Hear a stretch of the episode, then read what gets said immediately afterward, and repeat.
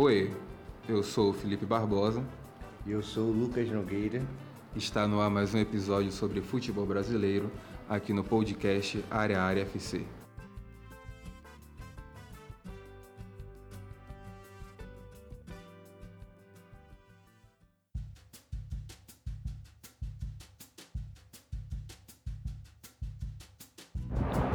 Fala galera, está no ar mais um Futebol BR, agora o episódio 27.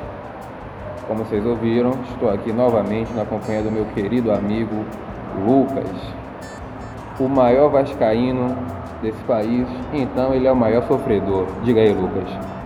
Bom dia, boa noite, boa tarde, galera. Justamente isso mesmo, maior vascaíno, você presenciou uma cena há poucos minutos atrás de um dos nossos alunos deixando a escola, bateu no peito e disse: Professor, aqui é Vasco. Eu falei: Isso aí, porra, Vascão. Aí tá ensinando o aluno nordestino a ser vascaíno. Depois quer falar que torcedor do Nordeste tem que torcer para time do Nordeste.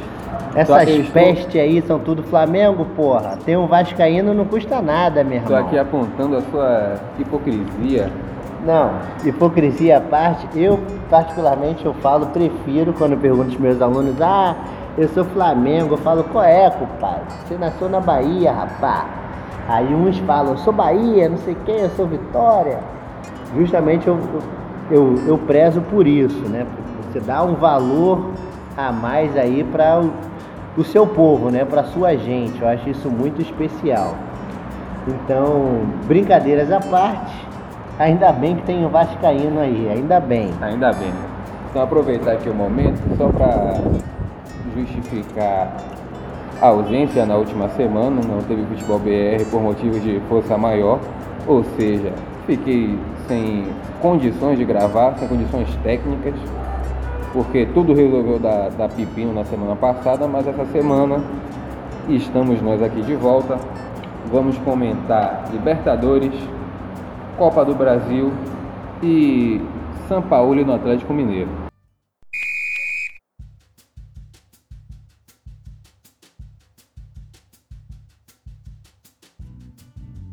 Lucas, eu sei que você não gosta, mas eu gosto de ser birracento.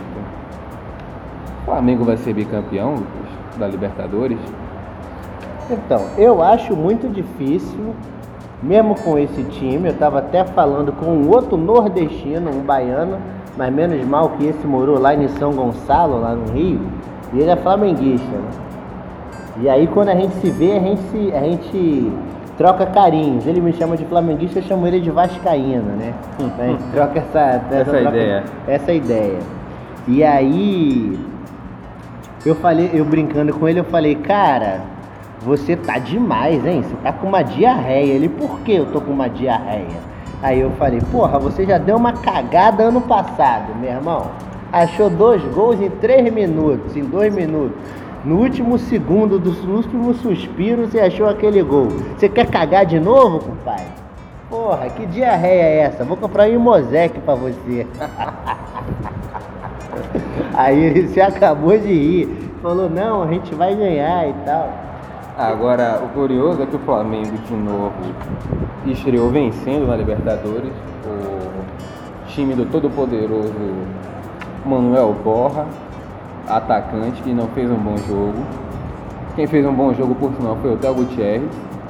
Que é, da, é da, Velha. Puta Velha, da cidade mesmo de Barranquilha, não é isso? Sim, Théo é, é, é, um remanescente aí do, do Junior, né? Que eu aprendi com com uma colombiana moradora de Barranquilha.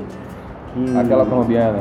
Isso. Só que ela não era, curiosamente, ela não era torcedora do Junior.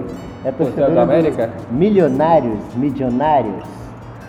E aí foi, foi um golpe duro para ela, porque naqueles anos o Atlético Nacional foi campeão da Libertadores e o Santa Fé levou a Sul-Americana.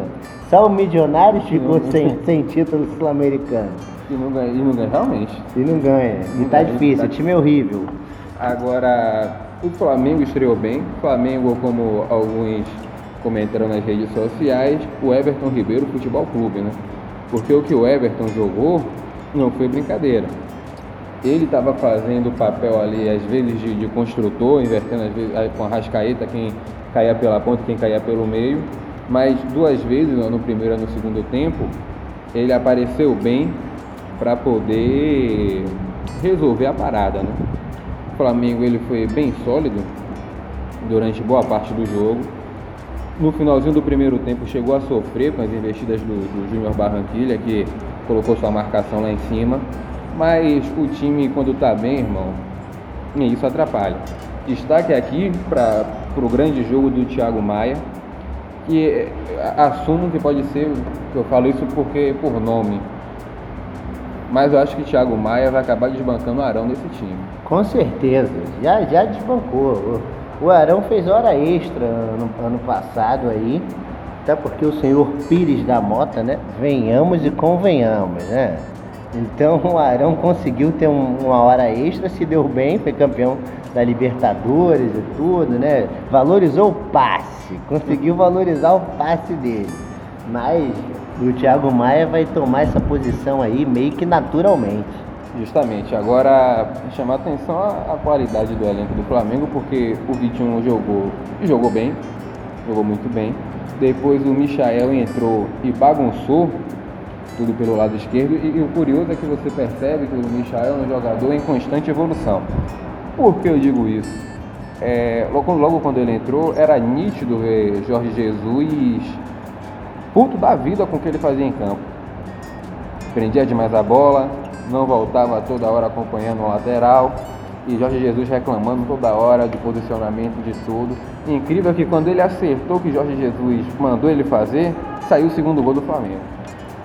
Que ele abre bem na ponta, o Gabigol dá a bola para ele, ele faz assistência para Everton Ribeiro. E no final, no meio que no abafa, já nos acréscimos, o Flamengo tomou um gol de empate, mas nada que assustasse. O de empate não, me desculpem. O Flamengo. O, gol de, de honra. O gol de honra do, do, do dono da casa, mas nada que assustasse o bom desempenho do maior time do Rio de Janeiro. Discordo. É, sobre o desempenho do, do, do Júnior Barranquilha, é, o Borra reclamou muito, parece que teve uma mão na bola no primeiro bem lembrado, tempo. Bem lembrado. Aquele jogo ali era o último. Quem era aquele? Rodrigo Caio? Era o último jogador não, ali Rodrigo que estava Caio no não jogou, não. A zaga foi Léo Pereira e Gustavo Henrique. Gustavo Henrique. Foi Gustavo Henrique que estava ali na, na final. Acho que no lance. Teve uma bola que o Borra ia passando com tudo lá para dentro da área do Flamengo. O, o Gustavo Henrique maroto desviou a bola. Não tem VAR. Não tem VAR, desviou a bola com a mãozinha e aí aquele abraço. Matou a jogada ali do. Atrapalhou a jogada do Rúnio. Que se rola um cartão vermelho ali, a coisa podia ser diferente. Mas assim, na, na regra, era lance para vermelho? O último homem? Acho que. É uma boa pergunta. Eu acho que poderia.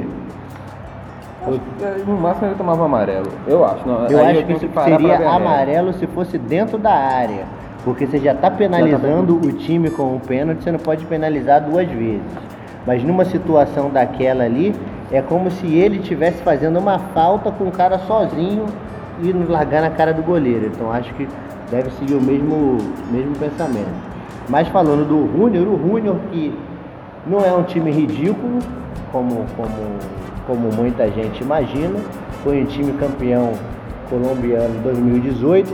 Fez uma final, óbvio, que está bastante enfraquecido em relação ao Júnior de algumas temporadas atrás, porque os remanescentes ficaram o Gutierrez, mas vamos lembrar que o Vitor Cantijo, que está no Corinthians, veio do Júnior, o Xará, que passou aqui pelo Atlético, também jogou no Júnior, Ione Gonzalez também, Speed Gonzalez também passou por lá.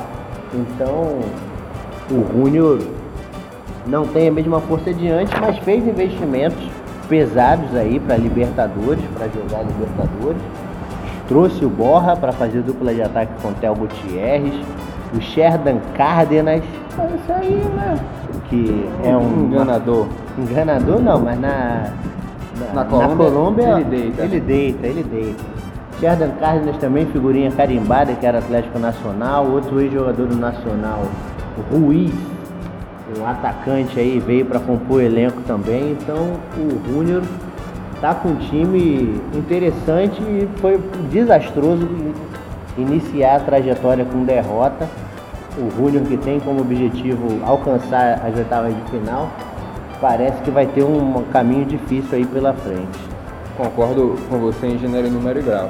Agora, outro brasileiro que venceu, agora curioso que até agora todos os brasileiros venceram, né?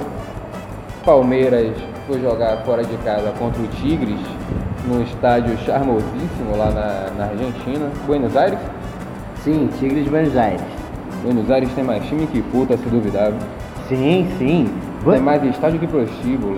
Buenos Aires, um dos passeios turísticos ouvintes que vocês puderem fazer visitando Buenos Aires, que eu pretendo fazer futuramente, quando tiver dinheiro, é visitar alguns estádios, né? Porra, você vai pra em Avejaneda, o estádio do Racing é colado, é colado. com o São Lourenço.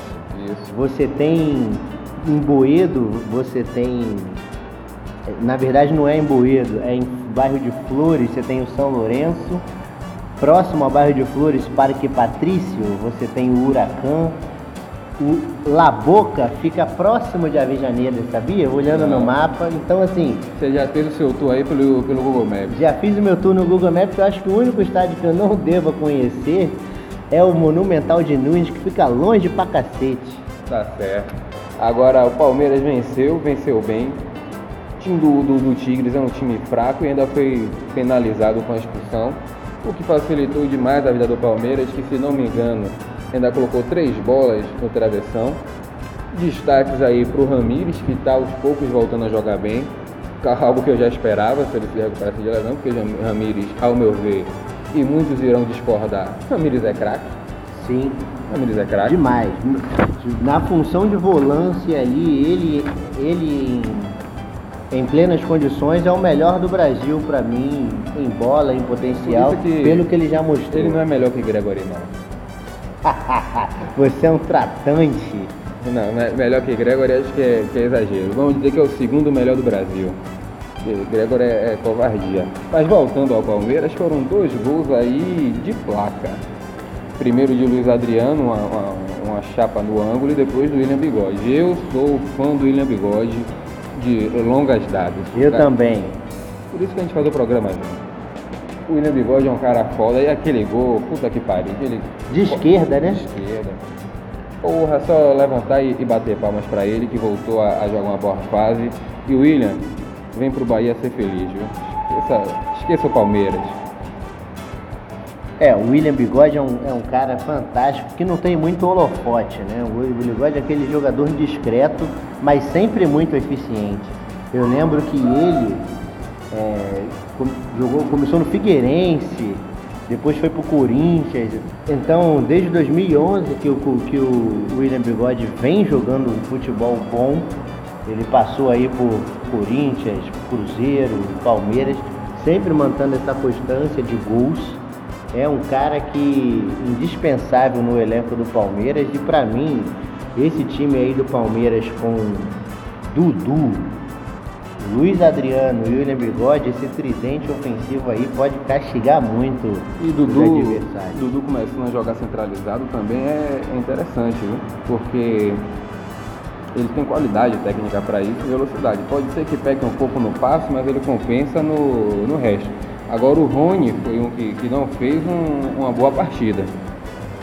É, o Rony, eu assim, eu Palmeiras não pagaria o que paguei no Rony. Rony pra mim, com todo respeito, ele jogou bem no Atlético Paranaense, é jogador cabeçudo. Ah, já falei. Não, ele, ele teve um lance dele que pra mim foi sintomático disso aí.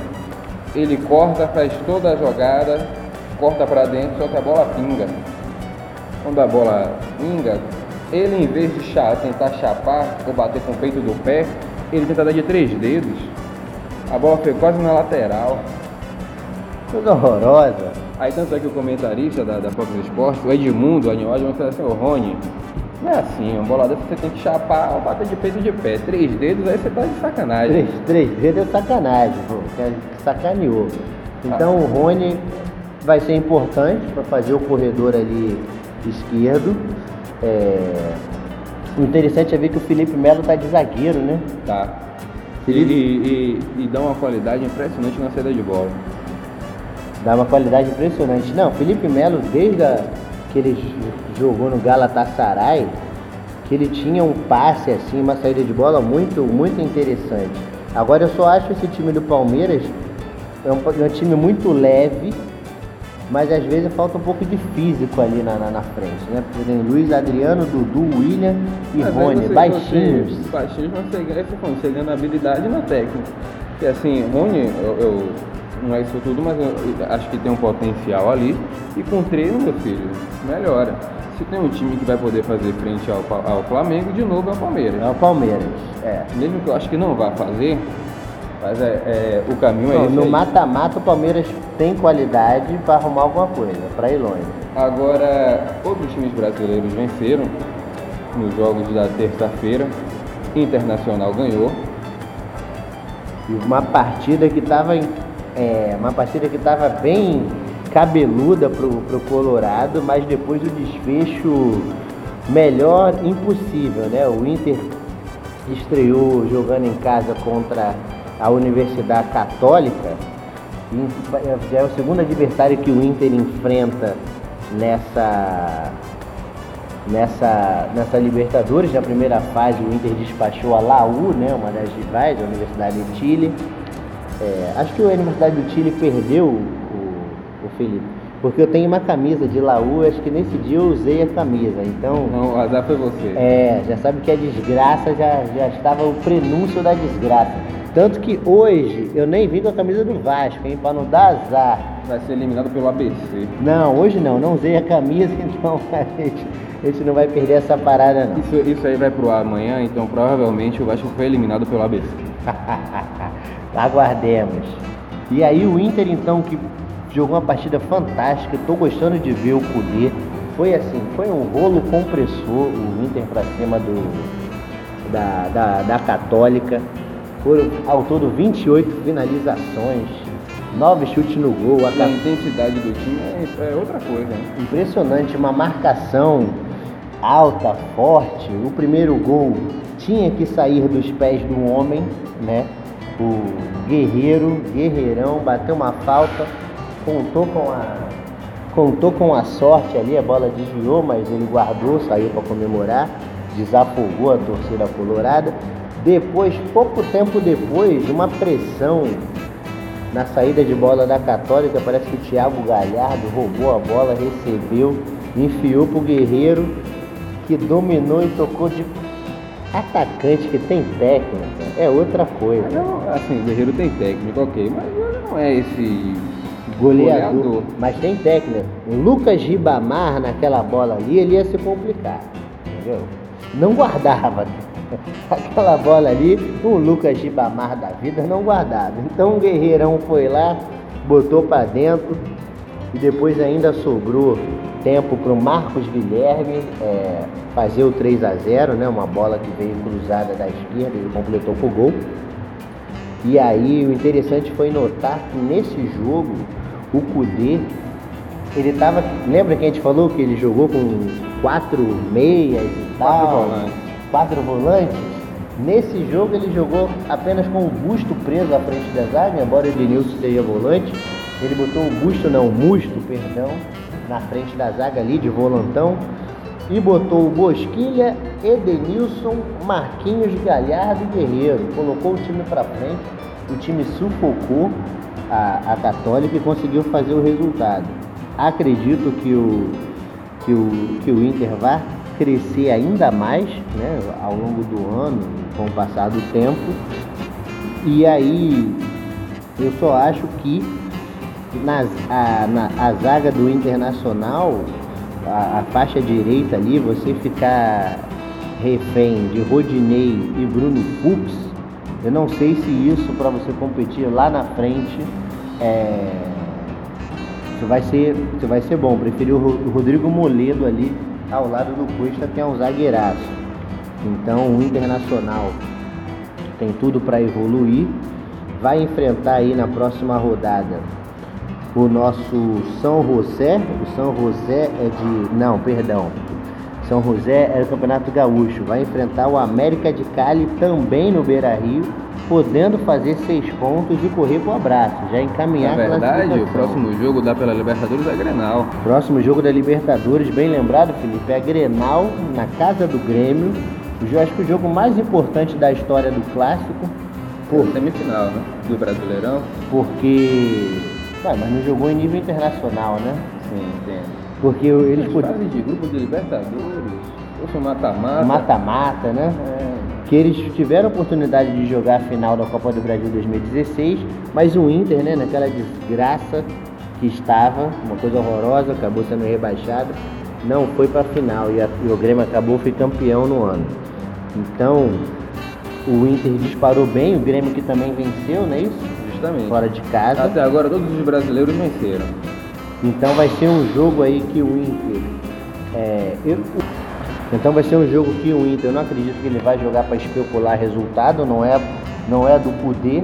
Ele vai trocar, para sair para trocar com o Renato e a gente vai ter um. Espero ter um grande jogo aí de futebol.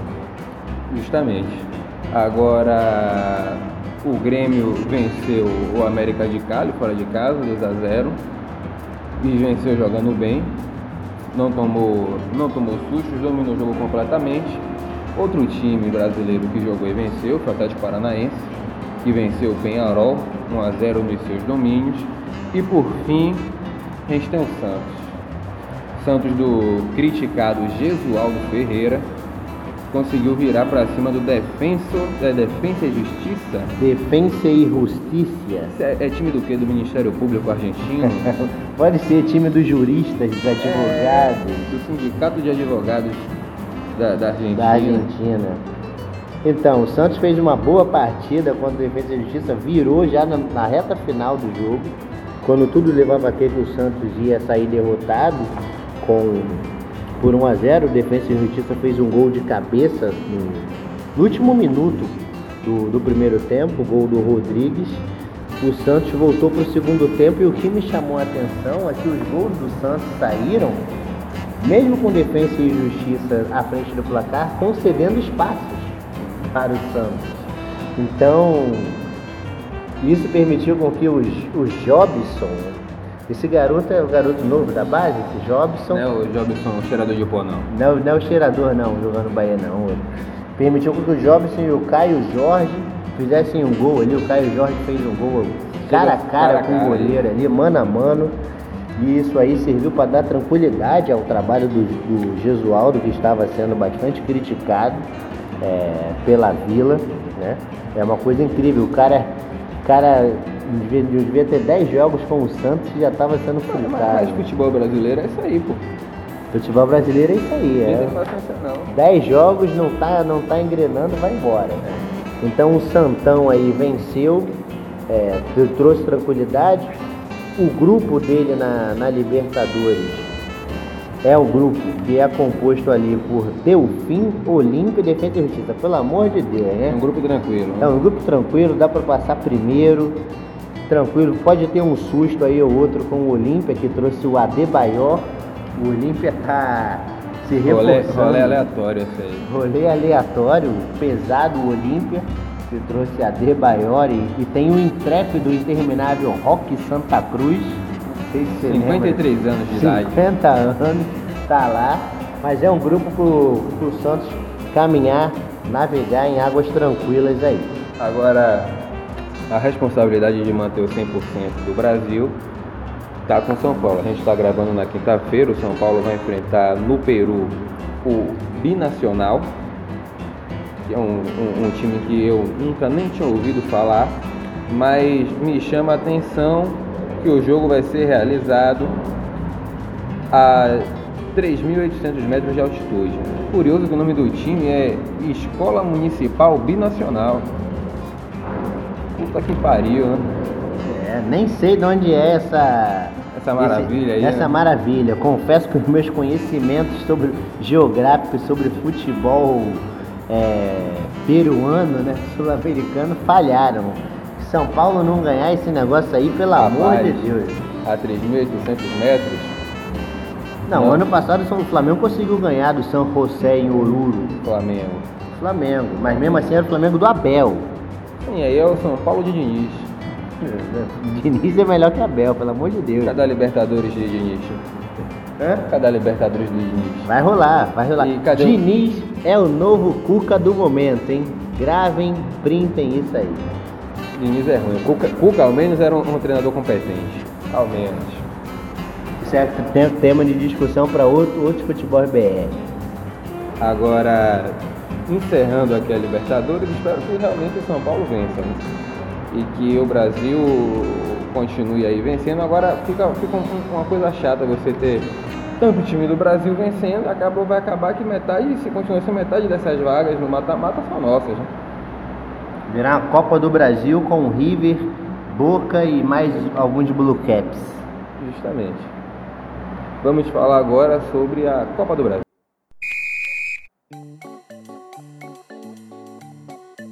Lucas, para você, quais foram os destaques da Copa do Brasil nessa semana? Então, destaque dessa segunda, segunda fase da, da Copa do Brasil. é, o Cruzeiro ontem, né? Passou os pênaltis. Sofreu para ganhar do poderoso Boa Esporte. Boa esporte com um pênalti no último minuto que o goleiro pegou, mas entrou. Frango, um frango, deu sorte. A sorte que o seu rival não deu, foi, perdeu por afogados, uma coisa horrorosa, patética, mas vamos falar isso mais pra frente.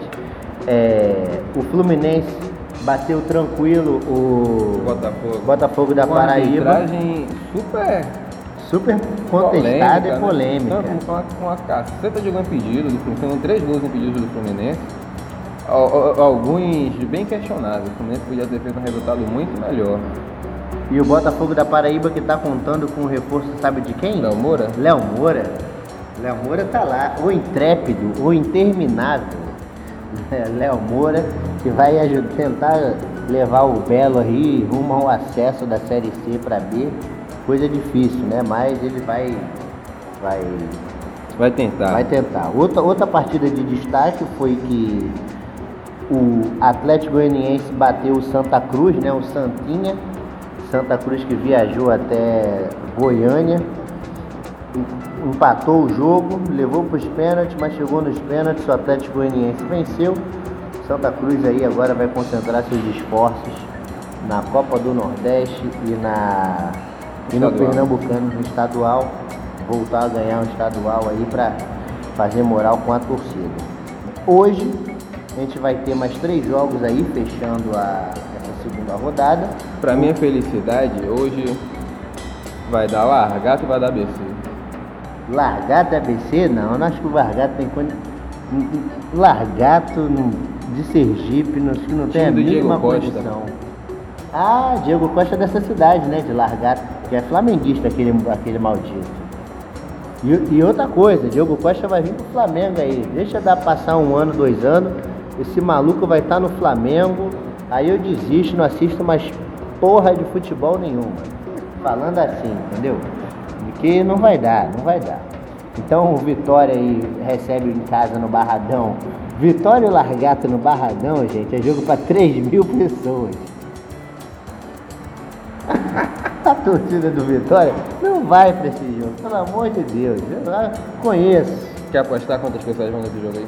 Quantas? Custar 2.500. 2.500? Vou arriscar um pouco mais, tá? 3.600. Pronto. Semana que vem a gente vai conferir isso aí. A gente confere os scouts da partida e a gente vê.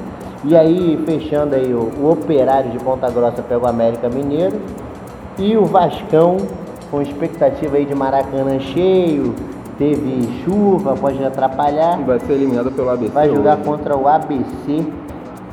Eu tô com o sentimento que o Vasco vai eliminar o ABC, porque na Copa do Brasil que o Vasco ganhou, diga-se de passagem, um dos adversários Era o ABC. era o ABC. Por isso que ganhou. Só pegou É. baba. É, é uma discussão também que a gente pode fazer na Copa do Brasil. Muitos desses campeonatos aí passados da Copa do Brasil, os times campeões, a- a- sobretudo o meu Vasco, pegavam adversários babas. Fluminense em 2007 foi campeão jogando contra times assim brasiliense, de Serra, perdendo a final contra o Figueirense, com todo respeito ao Figueirense. Então, vários desses campeonatos aí, a Copa do Brasil pré-2013, era realmente mesmo pegando baba, confesso. Mas. Sem grilo. Sem grilo. Pegando baba ou não, o Vasco acabou passando aquela oportunidade em 2011 pelo ABC. Espero repetir a dose aí hoje, mais tarde, que vou assistir esse jogo com grande afinco. Ah, se- quando esse episódio for ao ar, já aconteceu esse jogo, então espero que vocês estejam dando risada do nosso amigo Lucas Carioca. É, hoje, hoje tem gol do Cano. Hoje o Vasco joga, amor. Eu vou pro caldeirão. Nasci pra te seguir. E não há tempo que falte amor. Acompanhe o Vasco aonde ele for. Eu mereço esse tipo de coisa.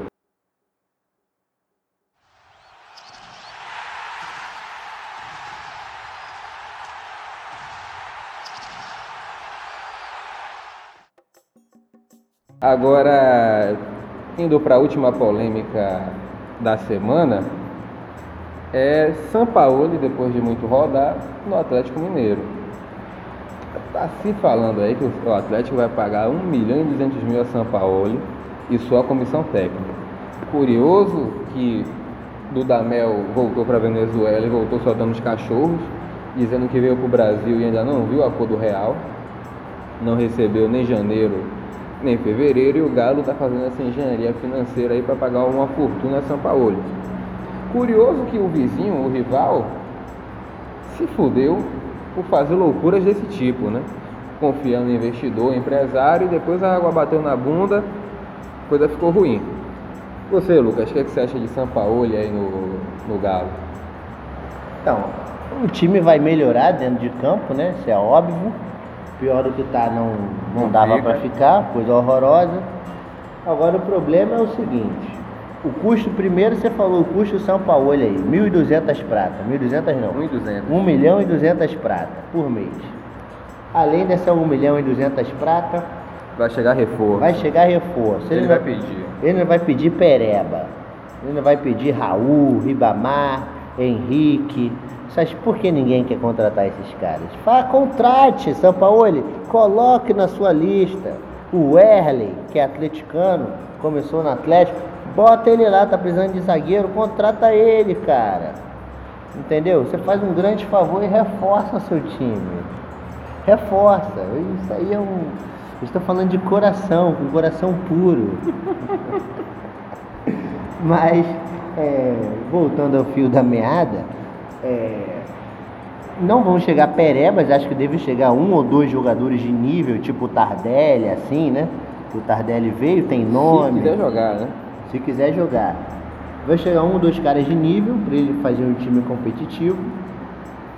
Eu acho é, totalmente contraditório esse presidente aí assumiu falando de política de austeridade, só pegando, é, não contratava ninguém, Nunca só acredite pegando nisso aí. empréstimo Nunca acredite. e não sei quem, Ainda não sei mais, quem. ainda mais que o momento é favorável ao Atlético, porque o maior rival está na Série B, então é a chance deles darem uma alegria a mais à torcida, né? Não, a alegria é só o São Paulo chegar lá, porque não, o Atlético não vai ganhar brasileiro, pô. Só tem brasileiro para jogar. Ganhou uma Sul-Americana. Não, foi já foi eliminado eliminado, nos desgraça. Vai ganhar estadual. Não tem nada, vai ganhar estadual. O Atlético é tão pífio, com todo respeito, patético, que quando o time é rebaixado, quando o rival é rebaixado, não consegue eliminar o poderoso Colón e ganhar a taça da Sul-Americana. E depois no outro ano é eliminado para times ridículos também, Santa Fé e Afogados. Pelo amor de Deus. Afogados é sacanagem. Sabe o que, que vai acontecer? O, o, o- não é jogando praga, tá? O Cruzeiro vai voltar para a Série A e vai ganhar um título antes do Atlético. Simples. O Atlético vai se ferrar aí para ter que pagar esse, esse dinheiro para o São Paulo. Eu, particularmente, quero que ele dê certo. Que eu gosto muito do São Paulo. Adoro ver o que ele fez no Chile, começando lá com Alaú e tal, discípulo da escola do El Loco Bielsa. Então eu quero que o São Paulo dê certo. Mas pensando friamente com o adversário que o São Paulo vai ter no Campeonato Brasileiro. Isso é se o Jesus continuar até o final do ano. Tem isso. Especulado no Benfica essa semana. Especulado no Benfica e eu já estou fazendo as minhas mandingas para o Portugal ser um desastre na Copa do na, na Eurocopa, entendeu? Estou torcendo para Portugal perder aí para Estônia, pra essas, pra essas coisas aí horrorosas. E aí o nosso glorioso técnico de Portugal, acho que é o Santos, alguma coisa Santos, ser demitido e eles chamarem o Jesus, para deixar o Flamengo sem perna ali um mês, contrata, não contrata, aí eles dão uma balançada. O Flamengo vai, vai, vai, vai atrás de outro europeu e vai trazer. Vai trazer, daqui a pouco eles estão trazendo até o Guardiola. Não, Não du- duvido. não duvido. Não duvido. Poquetino. Poquetino, aí, aí ferrou. Então o São Paulo, ele chega ao Galo para melhorar o que estava péssimo. Com o Santos, ele foi bem. Fazendo um breve exercício aqui, ele foi filho. excelente. Ele foi ótimo no Santos. Só ficou atrás do Flamengo. Qual elenco é melhor? O Atlético 20 ou o Santos 19? Porra, agora eu fico, parei, parei pra pensar, mas eu. Elenco, eu ficaria com, com o Santos, porque o Santos tem uma, uma porra de uma fábrica interminável na divisão de base. Você, você não vai achar, tua- claro que na hora que você vai achar o Neymar, nem o Robinho, nem o Diego, até mesmo um Ganso que flopou, na hora que você vai achar uns caras desses. Mas o cara pra fazer o feijão com arroz e segurar a onda, lá tem. Então eu, vou no, no peixe por causa disso aí. É, eu acho os, os elencos bem parecidos. Se a gente for analisar nome por nome, eu acho elencos parelhos. Eu acho o Santos um pouco melhor, porque ele tinha dois jogadores de uma média que o Galo não tem, que é o Soteldo e o, e o, Então, E pau o no, Santos? então pau no cu do Atlético. e o Sanches. Então, isso elevava demais o, o nível do Santos. O Atlético tem bons nomes aí, Arana, Alain, Tardelli, entre outros, mas que ainda não tem esse, esse nível aí que o, que o São Paulo encontrou no Santos. Vai botar o Cachazares pra jogar. Cachazares joga com ele, hein? Cachazares 10 e faixa. Ele deixa ele comer prostituta, deixa ele beber cachaça. Foda-se. No esquema do São Paulo, ele, ele vai jogar bola. Porque o São Paulo gosta de toque de bola, aquele negócio. É só não botar ele pra marcar, nem pra ele correr. Mas ele tem que fazer, pai. É, vai, vai, vai dar aquele calor ali, vai dar um. Vai, vai- dar um vale puta pro Casares fazer o Fazer uma graça. fazer uma graça. Só assim pra ele fazer uma graça. Vale puta, vale puta foi ótimo. Vou- Eu vou, vou entregar esse- um desses aí no Bahia. Ah, a falar disso, só para falar essa curiosidade, esse calendário maravilhoso, o Bahia jogando duas vezes no mesmo dia, dois times profissionais, Campeonato Bahia e Copa do Nordeste. Tô colado e em água, duríssima. Água dura. O único ruim é que você vai colar com alguém sócio pra beber aquelas cervejas lá. Mas é claro, já fiz as contas, vou ter direito a, a galera, tem direito a, nu- a 28 cervejas. Puta merda, muita cerveja. 28 cervejas, se não me engano, a gente vai gastar 42 reais. Bahia, eu te amo. Porra, eu vou virar Bahia também, hein? Onde é que eu, onde é que eu me associo? Como é Na que, Arena onde é, Nova, onde é, que, no Jeep. onde é que passa o cartão aí nesse negócio? Porque tá, tá maravilha, hein? Então, Maravilha. Então, Lucas, pra gente poder encerrar, alguma, algo a mais a você acrescentar?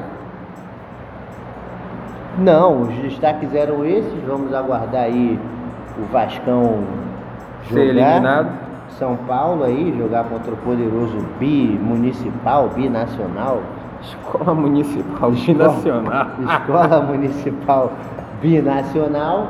A expectativa também é- era que o São Paulo estreasse contra o Cruzeiro na- no, no clássico.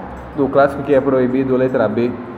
Olha que coisa horrorosa. Bizarro, né? Bizarro. Eu vi uma. Eu vi uma. Mas acabou, porra. Futebol acabou. São parafraseando. Acabou não que eu vou tomar cerveja Itaipava quase 1,50. 1,50. Tá. Parafraseando Mauro César Pereira, esses são os coveiros do futebol. Torcida única, negócio de materiais provocativos, coisa ridícula, horrorosa. É, é, é o fim mesmo da picada, esses caras matam o futebol, não sabem nada. é, da alma da, das arquibancadas. Pronto, concordo com você. Então, ficamos por aqui. Esse foi o 27 Futebol BR. Um abraço para vocês e vamos ABC. Fui!